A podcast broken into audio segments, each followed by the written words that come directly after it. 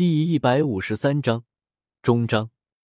碎骨和意念一动，斗帝的力量结合对天幕的绝对掌握，在那天幕深处的一座石碑突然爆裂开来，里面的萧玄也在这一击之下毫无反抗的泯灭于无形之中。萧玄留在这片天地的最后一丝痕迹，便在这天幕之中。被古河无声无息的抹除，处理完这些隐患，古河毁灭古界，随即离开这里，将彩衣他们从他开辟的空间之中接出。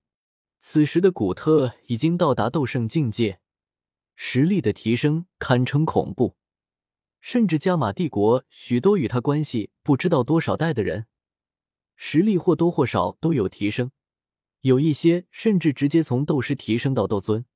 古河这一脉的血脉彻底激发出来，成功晋升斗帝。古河也兑现自己的诺言，与彩衣、小医仙和云云举办了一场异常盛大的婚礼。婚礼邀请了整个大陆颇有名气的势力和强者前来观礼。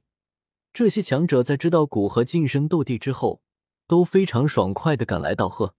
结婚后一年，三个小家伙顺利出世，古河在这片天地有了真正的牵挂。在享受了一番做父亲的感觉，古河开始抽出时间帮助严雷两族延续血脉。他清楚，再过一段时间，前往大千世界的位面通道便会出现，而在那通道之中，有着斗帝晋升的关键之物——元气的存在。所以，他一边以自己的力量让严雷两族的血脉重新变得浓郁起来，一边叮嘱严静和雷音努力修炼。最好等位面通道出现之时，可以达到斗圣巅峰。在彻底适应了自己的力量后，古河开始大量炼制丹药。目前斗气大陆并没有元气，无法炼制地品丹药，但九品金丹还是能够炼制。所以古河炼制许多九品金丹，帮助他的家人和朋友们提升实力。在他充足高阶丹药的供应，彩衣这些人的实力几乎像是坐火箭一般。飞速提升着。又过了十年，严静与雷莹几乎同时达到斗圣巅峰，而彩仪也是达到八星斗圣巅峰。只要再沉淀一段时间，便可以突破九星斗圣。在这十年里，他一直为进入大千世界做准备。大主宰这本书，他并没有看多少，但也清楚大千世界的水无比的深。以斗帝这个堪比准天至尊的境界进入其中。还远称不上强大，上面有无数强大的人，在准天至尊的境界之上，还有灵品、仙品和圣品天至尊，在那天至尊之上，更有一个未被命名的境界。他想自己来命名这个境界，而想要做到这些，需要他拥有强大的实力和势力。自身的实力方面，他将驼蛇古地的传承炼化。同时找来古族的金地焚天岩，成为这片大陆前所未有的同时炼化二十三种异火的人。不仅异火威力更上一层楼，连实力都增长了不知道多少。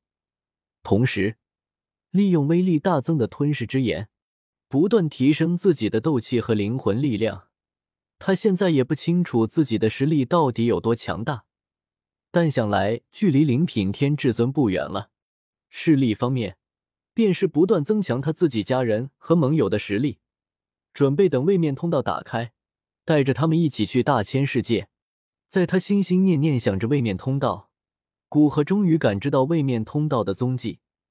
他静下心来，等着位面通道靠近斗气大陆的那一刻，利用自己强悍的实力撕碎空间，终于使位面通道出现在世人面前。而在那通道之中，元气并不是稀缺之物。足以让满足要求的斗圣巅峰晋升斗帝。几十年后，古河不断利用自身的力量维持着位面通道，而这些时间，彩衣、小医仙、竹坤、严静、雷影等人也相继突破至斗帝境界。古河又花了几年时间，等他们彻底稳固了斗帝境界，便带着他们一起前往那大千世界。更多精彩，更多好书。尽在新奇书网 a t t p: 冒号斜杠斜杠 w w w. 点 q i s h u m 点 com。